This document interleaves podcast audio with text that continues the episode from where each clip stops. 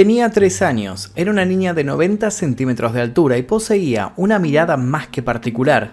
Su ojo izquierdo era azul verdoso y el derecho era verde, con una mancha marrón en el iris. Su imagen recorrió el mundo, bajo ella el rótulo de buscada.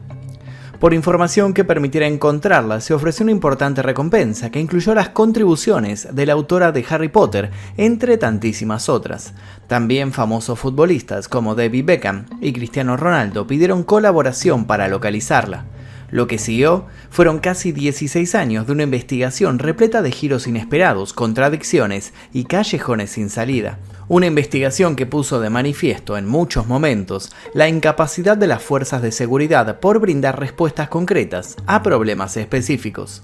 Hoy, tanto tiempo después, el caso se reflotó y se sumó al mismo un nuevo capítulo. Un capítulo controversial que, según muchos, solo ayuda a que todo se cubra de nuevas sombras y sospechas. ¿Apareció realmente Madeleine o se trata todo de un malentendido? Si bien es imposible saber cuándo habrá un punto final para esta pesadilla, sí podemos precisar cuándo fue que comenzó. Hablamos del 3 de mayo de 2007, el día que desapareció Madeleine McCann. Antes de continuar me gustaría saber si conocían este caso y cuáles son sus conclusiones con respecto al mismo. Antes de comenzar me gustaría pedirles un par de likes en este video, ya que no cuesta nada y a nosotros nos ayuda muchísimo para que el video llegue a más personas. Así que si les interesa que hagamos más casos policiales en este canal, por favor ayúdenme a conseguir 6000 likes en las primeras 24 horas del estreno de este video. Así que si me ayudan, este es el momento de tocar like ahora mismo. ¿Listo? Bueno, muchas gracias. Y ahora sí, comencemos. Y ahora sí, comencemos. A partir del 14 de febrero de 2023, la cuenta de Instagram de Julia Faustina Wendell comenzó a aumentar drásticamente en su cantidad de seguidores. La razón la joven polaca planteó en diversos posteos una duda de la que muchos se hicieron eco. Cree que podría ser ni más ni menos que Madeleine McCann, la niña británica de 3 años que desapareció cuando vacacionaba con su familia en Praia da Luz en 2007. Ahora, tras dos semanas de idas, venidas y una gran conmoción a nivel mundial, se conocieron más detalles sobre la vida privada de Julia, detalles que la vinculan a páginas de contenido erótico y que serían claves, según algunos, para desenmascarar una posible mentira. Sus supuestos padres, por su lado, también brindaron declaraciones en los medios y fueron más que contundentes. Y no solo eso, una medium se hizo presente, las teorías de conspiración se multiplicaron y la policía llegó a un veredicto. Pero no nos adelantemos. Antes de conocer las pruebas que Julia presentó para sostener que podría ser Madeleine y previo a adentrarnos en las conclusiones que se sacaron en las últimas horas, comencemos por el principio. Faltaban nueve días para que Maddie, como la solían llamar, cumpliera cuatro años cuando pasó lo que pasó. La familia los festejaría en su casa en Leicester, Inglaterra, Mientras tanto, se encontraban en el complejo turístico Ocean Club, uno de los balnearios más famosos del sur de Portugal.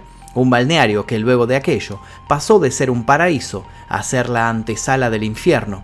Los padres de Maddie, Kate y Jerry, ambos médicos, habían hecho el viaje con una pareja amiga que también tenían hijos.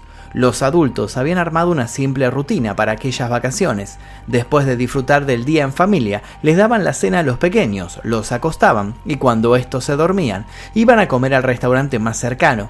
Se sentaban en una mesa desde donde se podía ver el departamento y cada media hora uno de ellos recorría esos pocos pasos de distancia para ver cómo estaban los chicos. Siempre los encontraban descansando plácidamente. El 3 de mayo de 2007, cuando estaban por ser las 10 de la noche, fue Kate la que se dirigió a la puerta del quinto A. En ese momento, todo cambió. Los hermanos de Maddie estaban allí.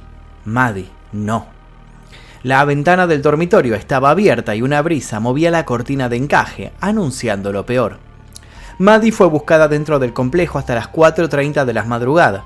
Al mismo tiempo, Interpol era notificada y las fronteras se cerraban. Todo en vano. Tampoco sirvieron de mucho las posteriores búsquedas con perros rastreadores, ni el modo exhaustivo con el que se examinaron las fotos tomadas por los turistas en busca de alguna irregularidad. Solo la grabación de una cámara de seguridad se prestó como posible evidencia. En la misma se veía un hombre cargando un bulto que podía ser Madeleine, o no. El hombre era imposible de identificar. 11 días después de la desaparición, la policía realizó un inmenso operativo en Casa Liliana, una vivienda ubicada a unos 100 metros del Ocean Club, propiedad de la ciudadana británica Jennifer Murat. De un momento a otro, el hijo de Jennifer, Robert, fue el centro de todas las sospechas. Robert había estado colaborando con la policía en calidad de traductor. Sin embargo, los agentes vieron que algo raro pasaba cuando muchos de esos testimonios que Robert se encargaba de traducir decían haberlo visto justamente a él dando vueltas por el complejo la fatídica noche. La policía secuestró la computadora del hombre y el jardín de su casa fue levantado casi por completo. Sus contactos fueron incomunicados y acosados. Pasadas unas semanas, las autoridades no tuvieron más opción que admitir que no había nada que vinculara a Robert con el caso. Los 11 diarios que lo dieron por culpable tuvieron que indemnizarlo luego de todo el proceso. Luego de aquello, las cosas solo se pondrían más y más confusas. Jerry y Kate fueron interrogados. Sus declaraciones comenzaron a despertar dudas cuando se las confrontó con las de los amigos que estaban comiendo con ellos. Los horarios no coincidían. El ojo público empezó a juzgarlos por haber dejado solo a sus hijos. Todo esto llevó a que el día 6 de septiembre, luego de declarar durante 11 horas, Kate fuera considerada oficialmente como sospechosa. Le pidieron que firmara una confesión diciendo que su hija había muerto accidentalmente. Kate, por supuesto, se negó. El 7 de septiembre, luego de declarar durante 9 horas, Jerry fue también señalado como sospechoso. Se creía que ambos daban medicamentos a sus hijos para que se durmieran, una de las dosis habría sido fatal con Maddie y habían fingido lo del secuestro como chivo expiatorio. Poco a poco se demostró que aquello era infundado. El 2 de octubre Gonzalo Amaral, el principal promotor de la teoría que culpabilizaba a los padres de Maddie, fue removido de su cargo. Dos diarios británicos debieron pedir perdón en primera plana a los McCann por haberlos señalado como responsables de la muerte de la niña. Las sombras de a poco ganaron más y más terreno. Nada se supo con certeza desde aquel momento, pero Madeleine, a su modo, siempre siguió presente. La gente sigue viendo a Maddie en todos lados, en Europa, Oriente, África, Australia e incluso en países sudamericanos como Chile, Venezuela o Paraguay. Durante casi 15 años, la Interpol y las policías portuguesa y británica recibieron centenares de denuncias y avisos de posibles avistamientos de Madeleine McCann. Todos fueron falsas alarmas. La policía portuguesa cerró la investigación, pero debió reabrirla por la presión de la prensa y de las autoridades británicas. También tuvo que entregar copias de todos sus archivos a los investigadores privados contratados por los padres de Madeleine. La Policía Metropolitana de Londres también siguió investigando el caso y montó la Operación Grange, el equipo estaba formado por tres inspectores, cinco sargentos, 19 agentes y seis civiles. Hicieron traducir decenas de miles de documentos, publicaron una proyección de una imagen de edad avanzada de Maddie y se trabajó sobre más de 8.000 avistamientos. Para el año 2015 habían tomado 1.338 declaraciones e investigado a 650 delincuentes sexuales. Uno de los logros de la Operación Grange fue resolver el enigma de aquel hombre que había sido visto con una chica en brazos por una de las cámaras de seguridad. Fue identificado y resultó ser un turista británico, con su hija. Pero a finales de octubre de 2015 el equipo de búsqueda fue diezmado y se volvió una nueva planicie. Dicho de otro modo, todo se volvió a estancar. Recién en el año 2020 habría un nuevo giro. El 3 de junio se reveló a la prensa que un pedófilo alemán de 43 años llamado Christian Bruckner era un sospechoso firme en la desaparición de Maddie McCann. Bruckner estaba detenido por haber abusado, golpeado, atado y robado a una mujer norteamericana de 72 años en Portugal en el año 2005 y había sido sentenciado a 7 años de cárcel. Esto no habría sido su primer y único delito sexual. En 1994, con solo 17 años, había sido condenado en Baviera por abusar de un niño. En 2013, en un chat de pedófilos, Breckner se habría mostrado desesperado por abusar de una niña pequeña y describía muy explícitamente que su fantasía era secuestrar chicos por un par de días para torturarlos. En 2014 fueron hallados 391 fotos y 68 videos infantiles condicionados en su casa. Dos años después, en una fábrica desierta que le había pertenecido, encontraron muchas más pruebas incriminatorias enterradas. Este oscuro personaje había vivido muy cerca de Praia da Luz entre los años 1995 y 2007. Alquilaba una casa en Monte Judo, a solo 7 kilómetros del Ocean Club, donde fue secuestrada Maddie. Solía robar en hoteles de la zona, Justo el día después de la desaparición de Maddie, se deshizo de uno de sus vehículos. Desde entonces, se especula con su intervención en el caso de la niña, aunque el acusado ha manifestado abiertamente que la policía alteró su historial para que coincidieran fechas que de otro modo lo hubieran demarcado como inocente. Los resultados, más y más misterio. Y es así como nuestra historia vuelve al principio. A partir de febrero de 2023, una mujer, Julia Faustina, ha saltado a la fama al afirmar en las redes sociales que es la niña desaparecida Madeleine McCann, mostrando dos pruebas que, según ella, certificarían su controversial identidad. Las declaraciones hechas por esta mujer polaca se volvieron virales esta semana después de que creó una cuenta en Instagram llamada I am Madeleine McCann y que ya siguen miles de personas. La mujer cuenta que empezó a preguntarse si ella era Maddie hace unos meses, después de escuchar algo sospechoso por parte de su abuela, algo que la hizo reflexionar durante días. Lo explica así. No recuerdo mucho de mi infancia por una amnesia postraumática, pero mi primer recuerdo es muy fuerte. Es sobre unas vacaciones en un lugar muy caluroso. Había una playa y edificios con departamentos blancos o de colores muy claros. A su vez, la chica esgrime que fue víctima de un pedófilo alemán, un familiar de apellido Ney. Curiosamente, uno de los sospechosos de la desaparición de Madeleine tenía ese apellido. ¿Está todo conectado de algún modo? Julia tiene una teoría. Ella era Maddie, fue secuestrada y luego incorporada a un nuevo círculo familiar donde su secuestrador o su hijo abusaron de ella al tiempo que procuraron tapar su vida previa. Esto explicaría siempre, según ella, el porqué de sus traumas y el porqué de sus recuerdos que sean tan confusos. Toda su familia sería una farsa. Es real, estoy muy estresada, pero gracias por su ayuda y su apoyo. Espero que alguien me hable y me ayude, incluso si no soy Madeleine, creo que la policía debería averiguar esto. No puedo estar 100% segura sin una prueba de ADN, cerró la chica. Lo más fascinante de todo, la mujer muestra que sus ojos presentan las mismas características particulares que los de Maddie.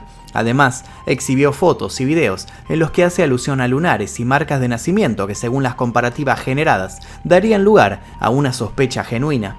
Al tiempo que los seguidores de Julia empezaron a contarse por millones, una persona muy particular reapareció en escena. Hablamos de Fia Johansson, una psíquica que dice hablar con los difuntos. Fia Johansson se involucró en el caso Madeleine años posteriores a conocerse el secuestro y en 2019 intentó conectarse con la pequeña mediante una sesión especial. Luego de horas de intentarlo, no logró entablar un vínculo, lo que era, según sus palabras, un panorama alentador. Fia explicó que el hecho de que no pudiera tener un diálogo con el espíritu de la niña significaba una sola cosa. La niña aún no pertenecía al mundo de los muertos. Desde ese momento, Fia fue una fiel defensora de la idea de que Maddie está viva. Incluso ha llegado a ser una profecía pública. Expresó sin dudarlo que entre 2023 y 2024 Madeleine iba a encontrar accidentalmente a su familia. Además, anticipó que la joven llegaría sin saber nada de su pasado. Las declaraciones de Julia Faustina Wendell de pronto se ajustaron a estas premisas e incluso los más escépticos llegaron a dudar. ¿Y si Fia siempre había tenido razón? Como si fuera poco, la medio me había asegurado que Madeleine estaría bajo el cuidado de una familia alemana, otro detalle que se ajusta a la biografía de Julia. Sin perder un segundo y al enterarse de todo el revuelo, Fia se contactó con la joven y de la noche a la mañana se convirtió en su representante.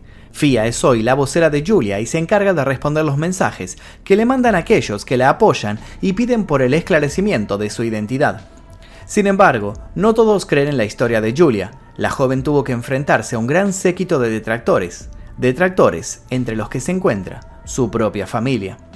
La presunta familia biológica de Julia se presentó en varios medios de información para desmentirla.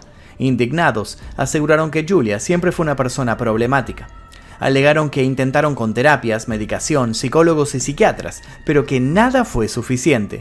Julia siempre se mostró osca con ellos, llegando a amenazarlos, mentirles, manipularlos y maltratarlos. Según dijeron, intentaron detenerla con el asunto de Madeleine, pero todo se terminó de salir de control cuando la chica se mudó y dejó de tomar sus medicamentos. La pareja también aseguró tener recuerdos y fotos que demostrarían que son los padres reales de Julia, y remarcan que ella también tiene acceso a ese material, material que parece ignorar adrede para poder mantener la ilusión de ser una niña desaparecida en 2007. La pregunta que surge es, ¿por qué haría eso Julia? ¿Posee un desorden mental de identidad? Sus padres dicen que la respuesta es más sencilla. Julia siempre quiso ser famosa.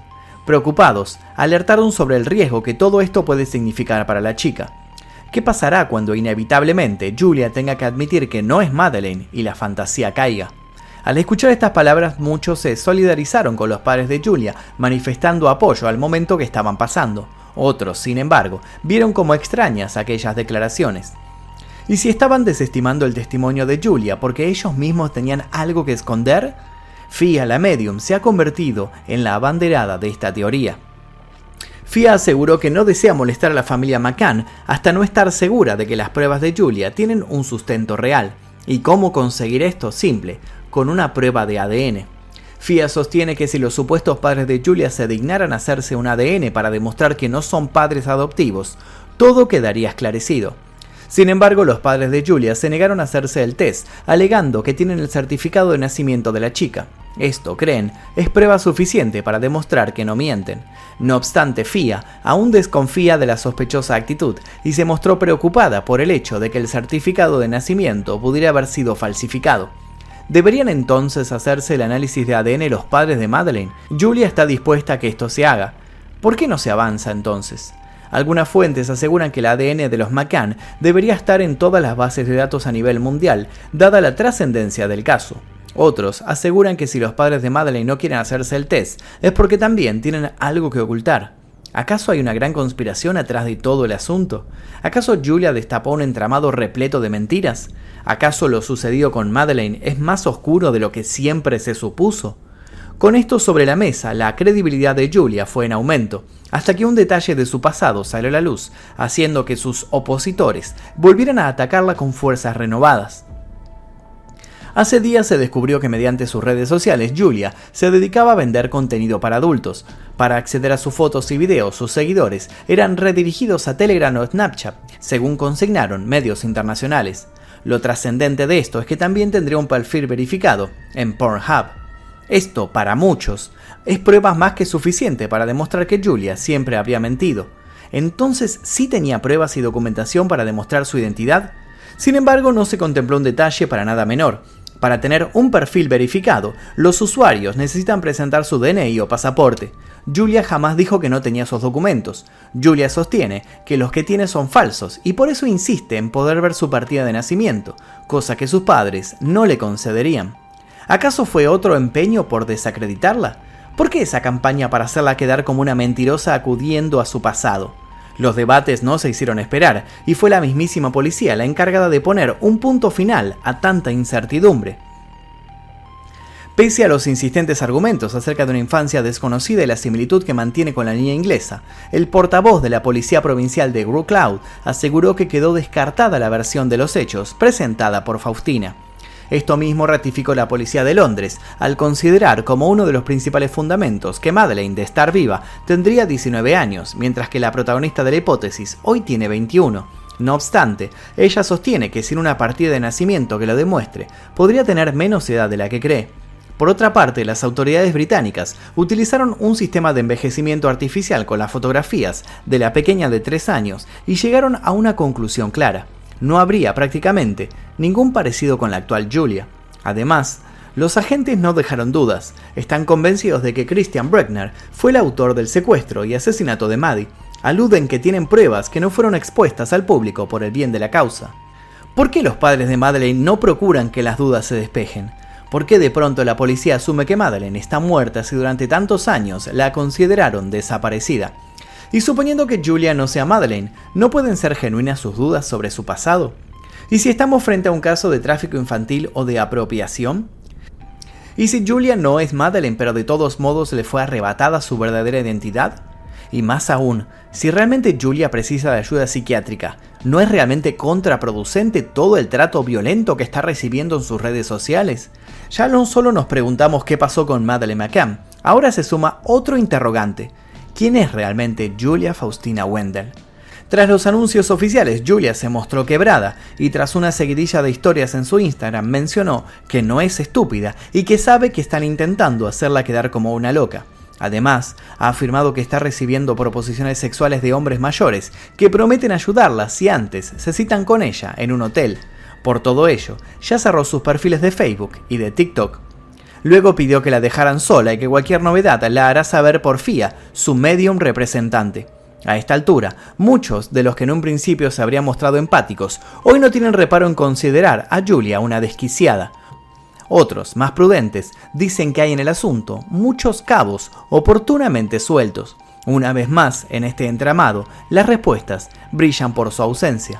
¿Estamos a un paso más cerca de la verdad o minuto a minuto nos alejamos inexorablemente de ella? ¿Qué opinan ustedes? Leo sus conjeturas y conclusiones en los comentarios. Además, los invito a dejar su like, suscribirse si todavía no lo hicieron y activar notificaciones. Les dejo un par de videos aquí para que sigan haciendo maratón y sin nada más que decir me despido. Mi nombre es Magnum Mephisto y esto fue El Día Que.